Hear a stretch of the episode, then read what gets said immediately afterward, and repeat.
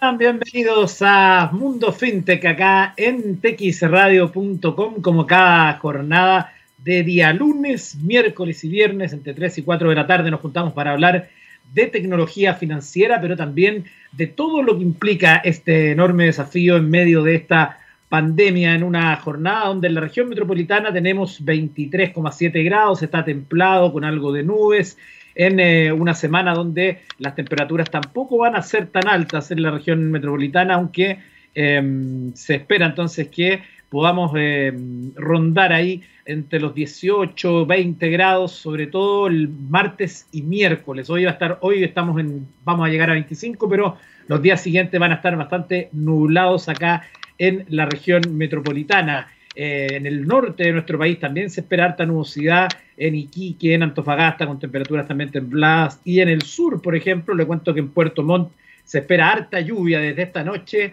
y eh, en, los próximos días, al igual que en la región de Aysén y también en la región de Magallanes, donde sabemos está además el tema del contagio del COVID subiendo de manera muy importante. Ahora se ha sumado a la región de los ríos, llegando a su nuevo pic de casos diarios, también está con una situación complicada Puerto Montt, ¿para qué hablar de Aysén? Ya sabemos que ahí hay unos focos que eh, han llamado la atención y Magallanes que tiene la positividad más alta de nuestro país.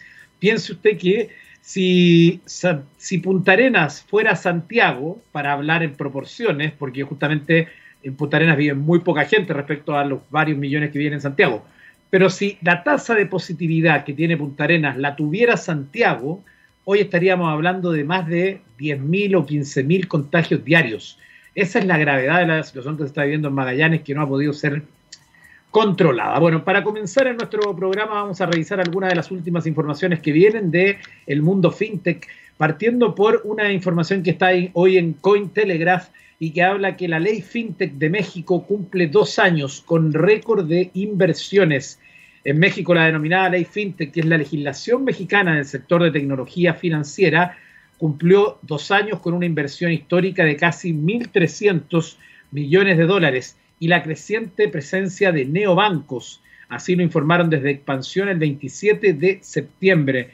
Según el artículo de ese medio, líderes del sector destacaron que la regulación brinda a México una ventaja competitiva. Además, esa ley ha marcado un precedente importante en Latinoamérica, por ejemplo en Chile, donde todavía estamos esperando que las regulaciones entonces lleguen para la fintech, como está ocurriendo, ha ocurrido ya hace dos años en, en México. Cabe recordar que la ley fintech vigente desde, septiembre de 2019 en México ha establecido la normativa para quienes participen en fondos de pago electrónico, activos virtuales y financiación colectiva la Comisión Nacional Bancaria y de Valores registra 200 tecnofinancieras que cumplen con la regulación, aunque el radar fintech de Finovista y el Banco Interamericano de Desarrollo reporta 440, o sea, más del doble, empresas emergentes o startups, un crecimiento anual del 14%. Información que usted puede leer entonces en Expansión y que hoy trae replicada Coin Telegraph. También le quiero contar de una noticia que hoy está en perfil.com y dice que la experiencia de la fintech que afianzó su modelo de seguros en pandemia. Entonces aquí se señala que el sector fintech creció exponencialmente desde la erupción del coronavirus, la accesibilidad, la transversalidad de servicios, eficiencia e inmediatez son parte de un atractivo que los consumidores ponderaron a la hora de elegir. El caso de Unigo, y entonces aquí se habla entonces de, este, de esta situación donde entonces se dice que el sector fintech ya venía evolucionando con fuerza a nivel mundial y en Argentina creció exponencialmente desde la irrupción del virus. El caso de Unigo, la primera aseguradora 100% digital de Argentina, es un caso que reúne dos cualidades descriptivas. Su núcleo y gran dinamizador es la tecnología y supo reconvertir una industria netamente analógica como la de los seguros. Desde el 16 de marzo, pocos días antes de que comience el aislamiento preventivo y obligatorio, la compañía adoptó la modalidad de trabajo remoto para preservar la salud de las personas que son parte del equipo, las de sus familiares y amigos. Al ser una empresa 100% digital, aseguran en diálogo con perfil.com, cuenta con todos los recursos necesarios para seguir garantizando al cliente la mejor atención, respondiendo a las 24 horas como siempre. La empresa otorga su servicio habitual ininterrumpido desde el inicio de la pandemia. Detalles en perfil.com. Y nos vamos a ir a Perú, porque allá en Perú se estima que el sector fintech creció un 16%. El número de fintech pasó de 130 durante el año 2019 a 151 en 2020. Ese, este, esta información Em, la dio a conocer Diario Correo y dice que, eh, citando a Javier Salinas, director del Centro de Emprendimiento e Innovación de la Universidad del Pacífico, eh, que dice que se refirió a esta encuesta virtual impulsada por la institución, según la cual los números fintech que otorgan préstamos personales, asesorías, cambios de divisas, venta de facturas electrónicas y otros servicios pasó de 130 durante el 2019 a 151 en 2020 el, comillas, la pandemia resultó todo un desafío para los agricultores, cultivadores y trabajadores del campo que no sabían utilizar una banca electrónica o herramientas digitales. En la Amazonía brindamos capacitaciones digitales, webinars y otros cursos para que estén al día sin tener que salir de casa.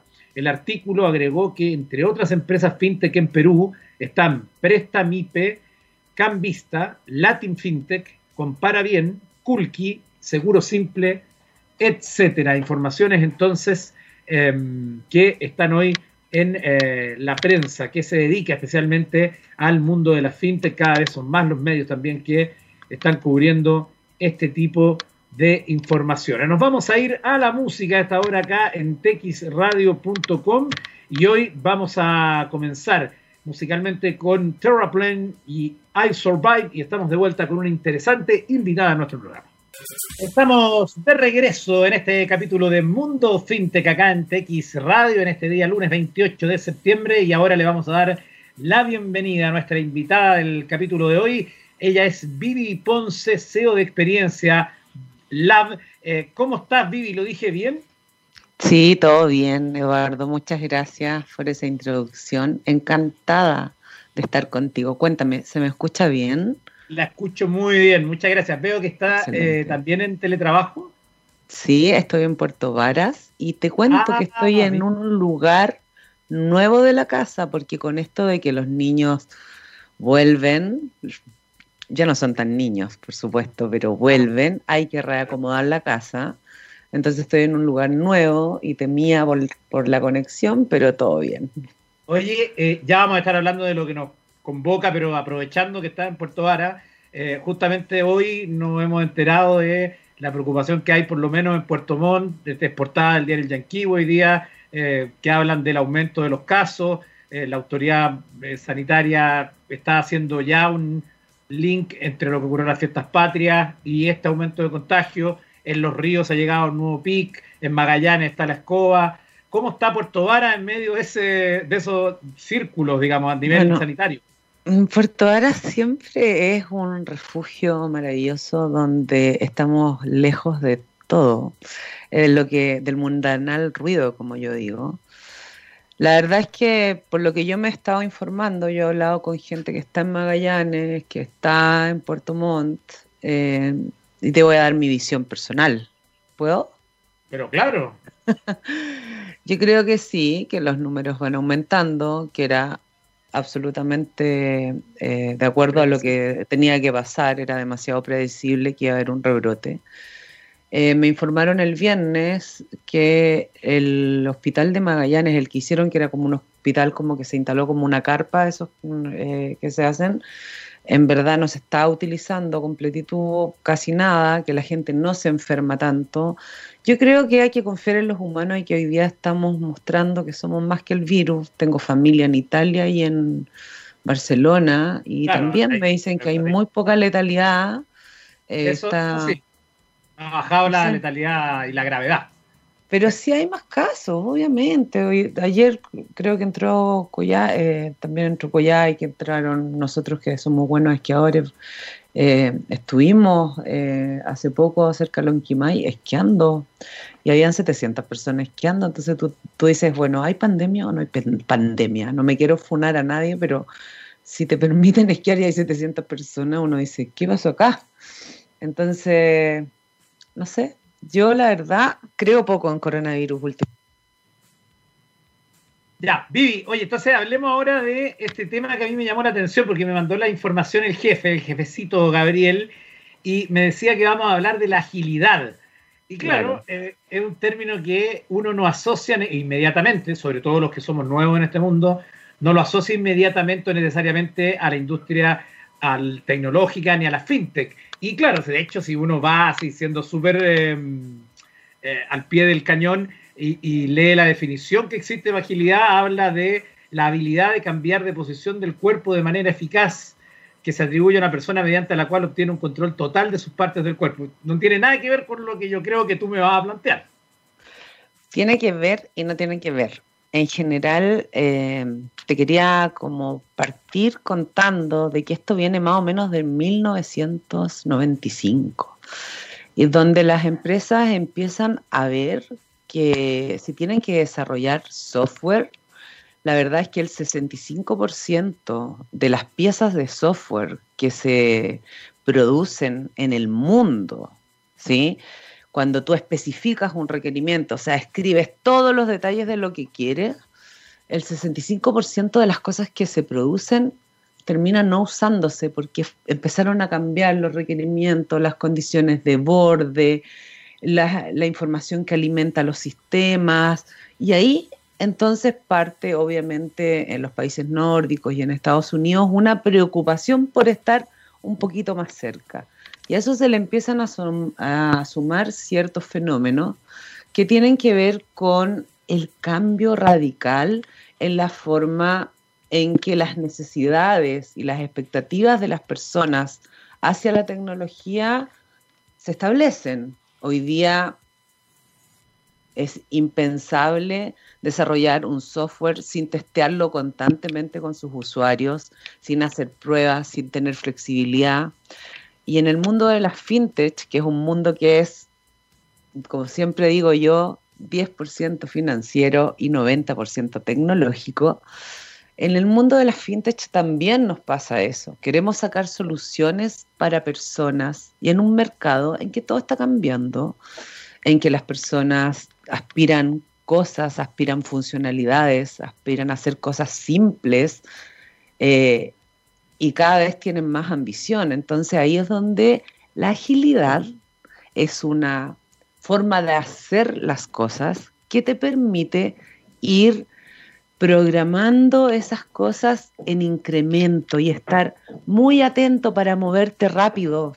Esto que, esta definición que tú me acabas de, contar tiene que ver con moverse rápido, tomar decisiones oportunamente, cambiar de rumbo.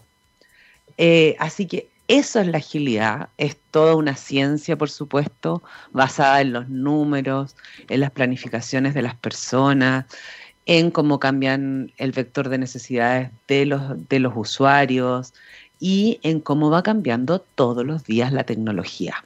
Eso es agilidad.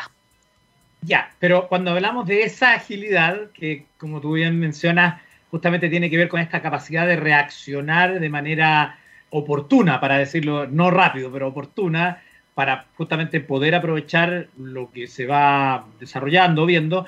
Eh, me imagino que no es lo mismo para una institución gigante, una multinacional o una empresa que es de tamaño bastante más grande que una fintech o una startup que puede o probablemente eh, no necesita tantos permisos o tantas revisiones para poder hacer esa agilidad, ¿no? Claro, mira, voy a partir con un ejemplo que ilustra mucho. Si a ti te regalan un sitio ¿cuál crees tú que sería el primer mínimo producto viable, y aquí te voy a introducir al mundo de los mínimos productos viables, que satisface la necesidad tuya de tener una casa? Si tú solo tienes el sitio, ¿qué es lo primero que harías? Y que no necesariamente es una casa. Y antes, si tú quieres pasar un tiempo en el sitio. Y antes de eso, eh, Supongamos que este sitio queda en la playa y es verano. ¿Ya? ¿Qué podrías hacer tú para gozar de ese sitio? Ah, llevar una toalla y tirarme en arena. Exacto, y a lo mejor en la noche podrías instalar una carpa, ¿cierto? Y poner un baño sanitario. De eso se trata la agilidad, de pensarnos un mínimo producto viable, algo con lo que llegamos y que inmediatamente le entregamos valor al usuario. Por ejemplo, si yo me quiero comprar un auto y si yo voy un poco más allá contigo y te digo, Eduardo, ¿por qué te quieres comprar un auto? Y tú me dices, es que me tengo que desplazar de un punto A a un punto B todos los días, de Olmué a Santiago, todos los días. Y yo te digo, mm, mira, mientras te construimos un auto a la medida, vamos a pasarte una moto. Y probablemente con una moto tú vas a satisfacer tu necesidad. Y si hay una persona como tú que se desplaza en la ciudad, a lo mejor eso lo va a hacer con una bicicleta. Y nunca tuvimos que construir un auto. De eso se trata la agilidad.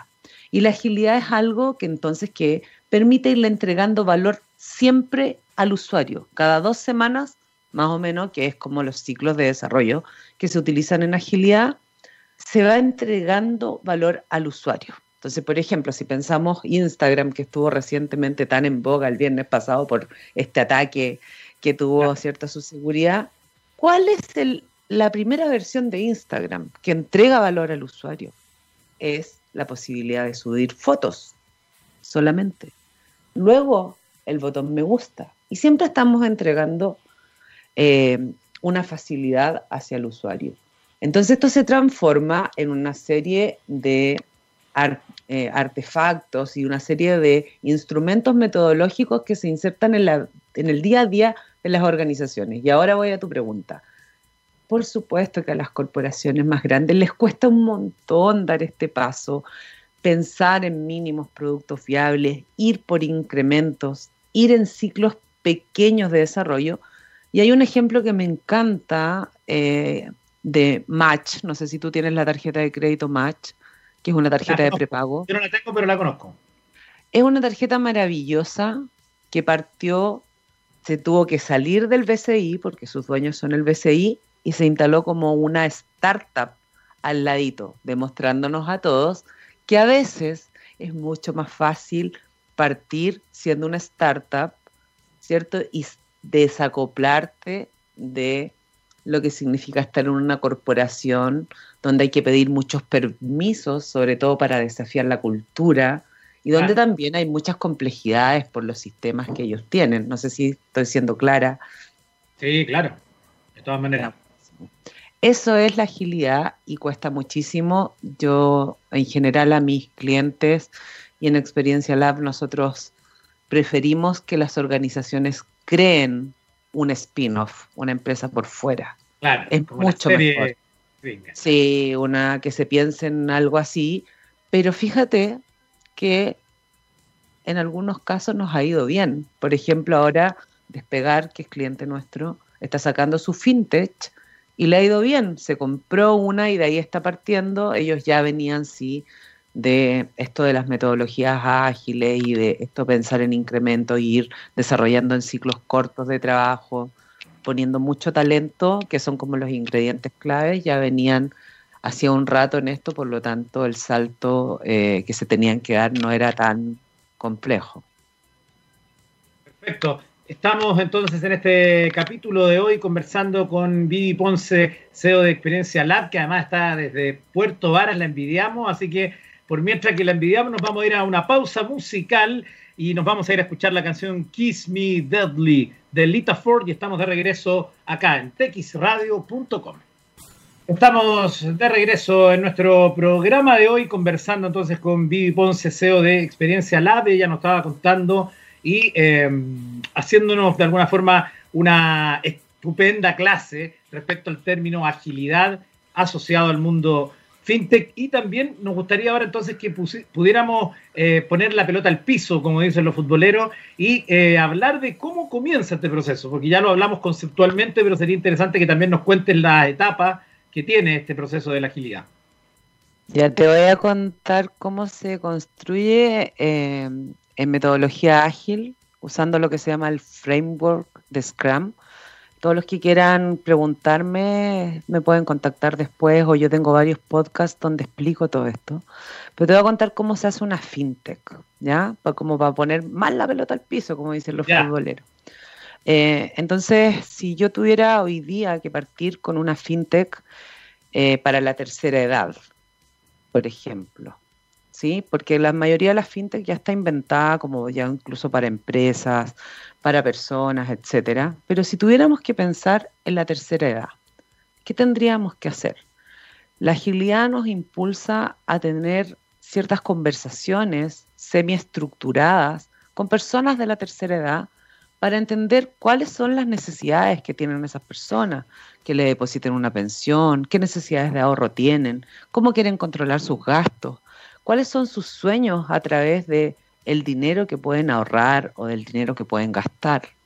Y lo más probable es que invitemos a esas personas de tercera edad a dibujar lo que sería un producto digital que le ayude a hacer distintas cosas, a cómo tendría que recibir su pensión, cómo le deberían avisar, en qué tipo de teléfono debería ocurrir esto, con qué tipo de notificaciones, en qué red social, con qué tamaño de letra, en qué colores, ¿cierto? Eh, con ticket o sin ticket de las cajas de compensación, con qué tipo de sorpresas que vengan de sus cajas de compensación, con qué tipo de tips que les puedan servir para eh, movilizar su dinero, ¿sí?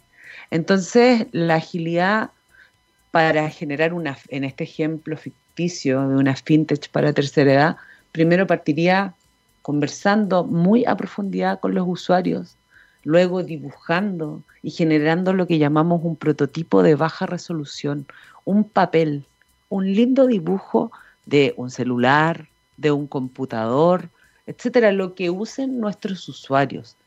Y también conociendo a profundidad a estos usuarios, pero no solo en el comportamiento con la categoría, es decir, en el uso del dinero, en las prestaciones que le podría entregar una fintech, sino también en los sueños que ellos tienen y otras necesidades que después se pueden satisfacer con otros productos digitales.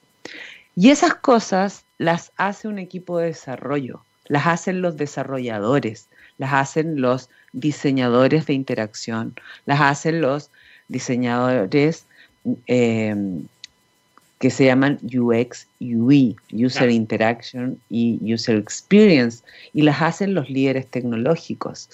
Y estas personas conforman una célula de trabajo.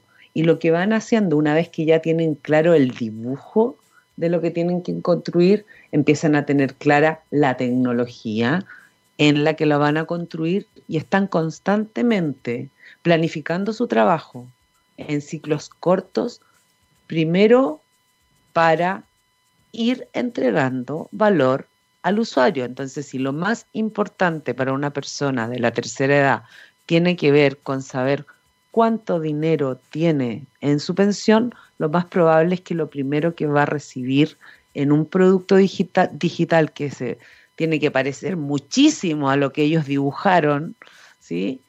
va a ver el saldo de su pensión. Y si lo, otra cosa que le interesa, por ejemplo, es depositarle a su hijo o a algún nieto, seguramente va a tener la facilidad inmediatamente ahí de hacer ese depósito. Y si lo que le interesa es poder pagar una canasta de, no sé, alimentos, por decirte algo, también va a tener esa facilidad. Entonces la agilidad lo que hace es ir construyendo, en este caso, un producto financiero, pero en ciclos cortos de dos semanas. Entonces, este equipo de desarrollo lo que hace es meterse en profundidad en las necesidades de los usuarios, en prototipar con los usuarios y se pone de acuerdo en ciertas ceremonias, ¿sí?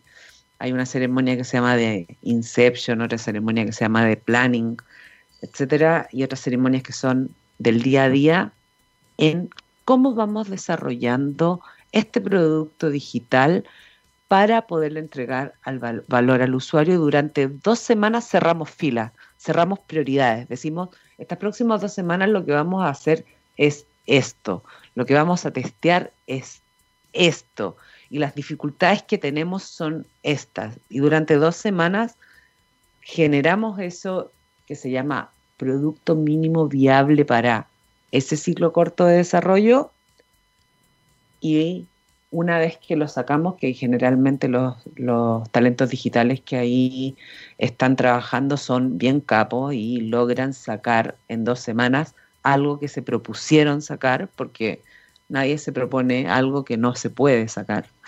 Eh, cuando terminan ese ciclo, lo muestran a sus inversores, a sus jefes, incluso a sus futuros clientes en una ceremonia que nosotros denominamos showcase. Y en esa ceremonia se dan el tiempo de ver si hay alguna condición de mercado que cambió. Por ejemplo, ¿sabes qué? Ya esta fintech que veníamos pensando que era para tercera edad, en verdad es muy parecida que para que cualquier otra fintech. Entonces, lo que vamos a hacer es comprarnos una fintech y agregar ciertas funcionalidades. Y tomamos esas decisiones que en el mundo común y corriente y con las metodologías comunes y corrientes es muy difícil de tener todos los argumentos irrefutables para poder avanzar a esas decisiones de manera rápida. Así que eso es lo que hacemos. Entonces vamos armando un producto por incrementos y nos vamos sintonizando como equipo todos los días.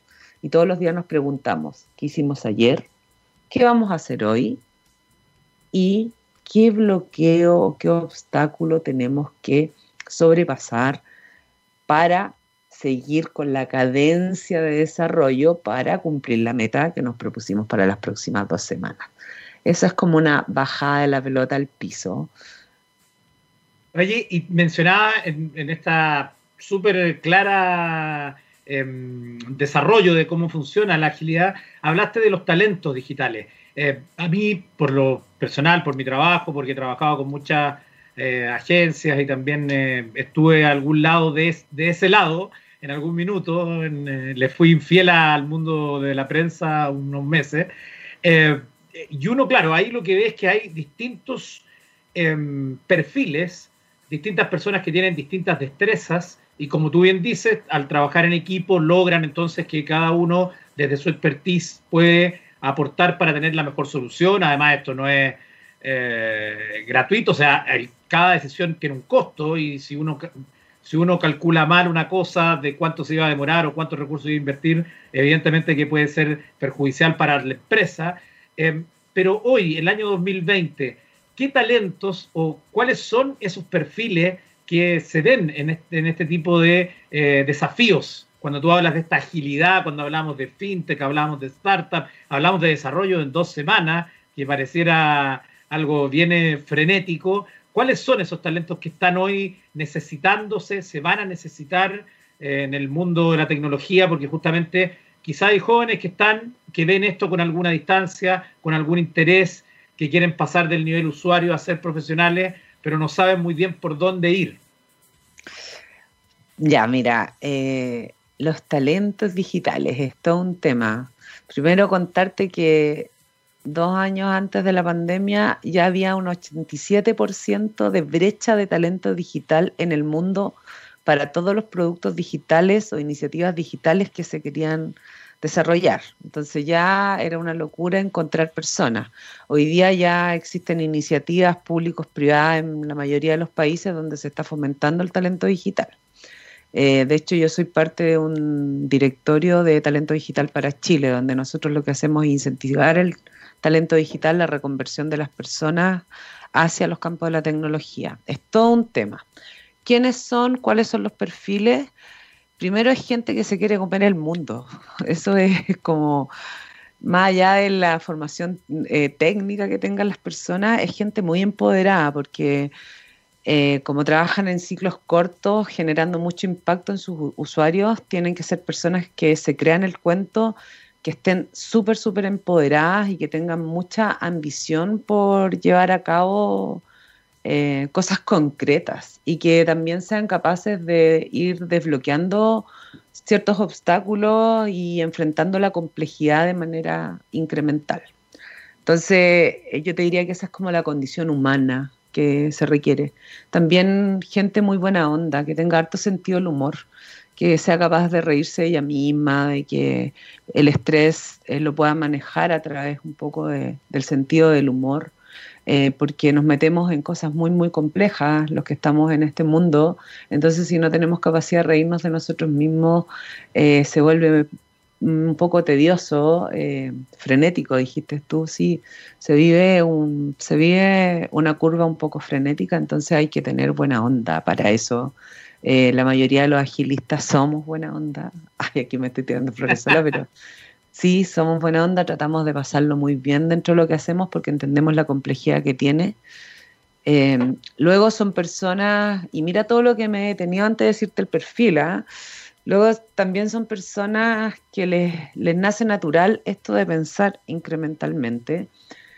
Viene mucho con lo que se llama mindset o pensamiento digital. Son gente de esta era, la mayoría les va mucho mejor, aunque yo me he sorprendido gratamente en países nórdicos y en Silicon Valley ver personas de 60, 70 años también metiéndose en este mundo, así que está bueno, hay cosas que se pueden hacer, las mujeres son claves también, el, o, más bien esto, eh, esto que tiene los femeninos, muy bueno en tecnología, ayuda mucho a ordenar las cosas, Está comprobado que cuando hay mujeres y, hay mixtura, los equipos van más, más hacia adelante y más rápido y más compenetrados.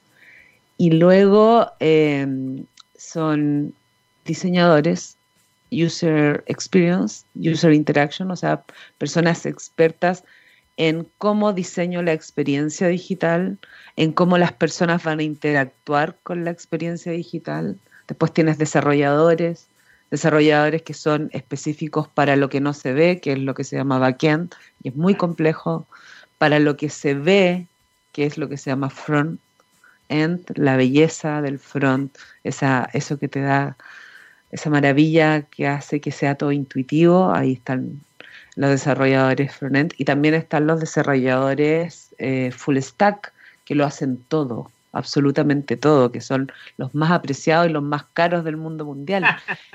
Ganan un montón de lucas. Y luego hay otros roles que son líderes tecnológicos que ayudan a esto. Y están los, los roles de agilidad, los dueños de producto, product owners, que son que vienen del negocio y que nos dan toda la claridad de lo que tenemos que desarrollar. Los Scrum Masters, que son los que ayudan a que los equipos se sintonicen en su trabajo diario y además desbloquean todos los obstáculos. Y ahí hay un montón de cosas más. Eh, a mí me encanta sobre todo cuando encuentro gente, talento digital, que no se ha formado en ninguna parte, que no es universitario, que... Nada, son autodidactas, creo que han sido mis mejores experiencias, de verdad, increíbles. Y trato que, por lo menos en las empresas que nosotros asesoramos en Experiencia Lab, que ojalá en cada equipo de desarrollo, mesa de desarrollo, célula, como quieran llamarle, exista uno que sea totalmente autodidacta, porque le da una cosa maravillosa al equipo, le da otro pensé que le da arma una inteligencia colectiva preciosa. Perfecto, bueno, te queremos agradecer por este contacto, Vivi Ponce, CEO de Experiencia Lab. Eh, ¿Dónde pueden conseguir más información? Por ejemplo, si hay alguien que quiere eh, obtener datos de esto, para conocer también sus servicios, pase el aviso nomás. Ya, pues, nos pueden encontrar en experiencialab.com. Nos pueden visitar en nuestras redes sociales, nos llamamos Experiencia Lab, estamos en Instagram, en LinkedIn, no usamos Facebook, pero de pronto nos ven por ahí solo porque vienes de Instagram. Eh, tenemos un podcast que está bueno, que se llama Aceleración Digital en Spotify y que vamos entregando cápsulas de contenido para todas las personas que vayan entrenándose en este en estos temas de tecnología, muchos gerentes también que tienen que ponerse al día en algunas cosas. Ahí hablamos de desarrollo digital, hablamos de aceleración digital y hablamos de agilidad eh, sí o sí, de, tratando de hablar en simple lo difícil. Así que nos pueden seguir ahí y me pueden seguir a mí. Yo soy Vivir Love. Me encuentran en todas las redes sociales y siempre, siempre contesto. Perfecto. Muchas gracias por este contacto. Que esté muy bien. Y probablemente más adelante volveremos a hablar también acá en Mundo Fintech. Gracias. Encantada. Chao. Bueno, en nuestros últimos minutos de nuestro programa vamos a revisar también noticias de tecnología, partiendo por algo que tiene que ver con Netflix. Eh, probablemente usted ya lo vio o eh, se lo han recomendado sus, propios amigos, este documental que se llama El Dilema de las Redes Sociales, donde aparecen varios ex, empleados de las distintas redes y eh, la verdad es que hablan y dejan muy mal parado a todas las redes sociales y justamente el director de este documental que se llama Jeff Orlovsky ha dado una entrevista donde ha dicho lo siguiente, esta información la trae hoy Infobae, dice, comillas, salga de todas las redes sociales. Esa es la recomendación que ha dado este director em, y que dice entonces que la respuesta internacional haya sido tan fuerte solo reafirma que la gente está aceptando que hay algo mal en la manera en que la tecnología fue diseñada y la forma en que opera. Además recomendó absolutamente borrar todas las redes sociales. Él dice, yo me siento mucho mejor y no las necesito. Entiendo que no todo el mundo pueda porque hay algunas personas que dependen de las redes sociales para sus trabajos y para quienes no tienen el privilegio de poder abandonarlas completamente, aconsejo tener una responsabilidad mayor en su uso, porque están participando en la forma en que las otras personas ven el mundo. En uno de los puntos más fuertes de este documental son los testimonios de directivos de Google, Facebook, Instagram, Twitter y Pinterest, que en forma de arrepentidos reflejan hasta qué punto sus modelos de negocios, que fundamentalmente no está diseñado pensando en intereses humanos. La pregunta es, si no pagamos estas cosas, ¿cómo es la industria multimillonaria? Y la respuesta es que si usted no compró el producto, entonces usted es el producto. Esa es una de las líneas usadas en Silicon Valley años. La nota usted la puede encontrar en infobae.com. Eh, esta información también es muy relevante hoy, tiene que ver con Singapur, que es el primer país en integrar la verificación facial en su sistema nacional de identificación. Esta nota entonces que hoy trae Beta señala que el reconocimiento facial lleva años entre nosotros aumentando su presencia como método de identificación, entre otros usos en el sector privado, justo la virtud por la cual Singapur está integrado, está integrando este tipo de tecnologías en su sistema nacional de identidad para ofrecer un acceso seguro a servicios. Esta iniciativa pretende ser una característica fundamental en la economía digital del país. El objetivo que de esta verificación biométrica proporciona a la ciudadanía singapurense una forma de acceder con toda seguridad, tanto a servicios públicos como privados. Y eh, además señala que el fundador y director ejecutivo de la empresa británica que provee la tecnología a la administración de Singapur, se llama iProve, eh, ha explicado a los medios públicos de su país que cuando se identifica una persona hay que asegurarse de que está realmente en el lugar y no se trata de una fotografía, un video, una grabación u otro engaño. Todo para evitar el uso indeseado. La intención del país asiático es integrar este sistema en el este sistema en su sistema nacional de identidad, concretamente con su vertiente digital conocida como SINPAS. Es salvando las distancias, un método de acceso a servicios de la administración como el sistema español clave. Parte de las noticias y me voy a despedir con una curiosidad en este día, porque en Gizmodo usted encuentra el enlace para poder ver cómo sería tu cara si fueras un personaje de animación de Pixar y allí se hacen varios ejemplos, por ejemplo, con Barack Obama y otros eh, personas ilustres que eh, hablan de Tunify, es, entonces una red neuronal de aprendizaje profundo que está entrenada con centenares de imágenes de Disney, Pixar y DreamWorks, y para transformar cualquier cara en la cara de un personaje animado. Y para hacerlo simplemente hay que entrar entonces a el enlace que se disponibiliza ahí, que es tunify.justinpinkney.com y subes una foto tuya y automáticamente hace la conversión. Así que si ustedes quieren ahí pasar un momento divertido, ya lo saben, esa información la encuentran en Gizmodo. Y con eso yo me despido en este día lunes. Nos volvemos a contar el miércoles en Mundo Fintech en TX Radio. Nos vamos con The Jason Bonham Band y When You See the Sun. Hasta el miércoles.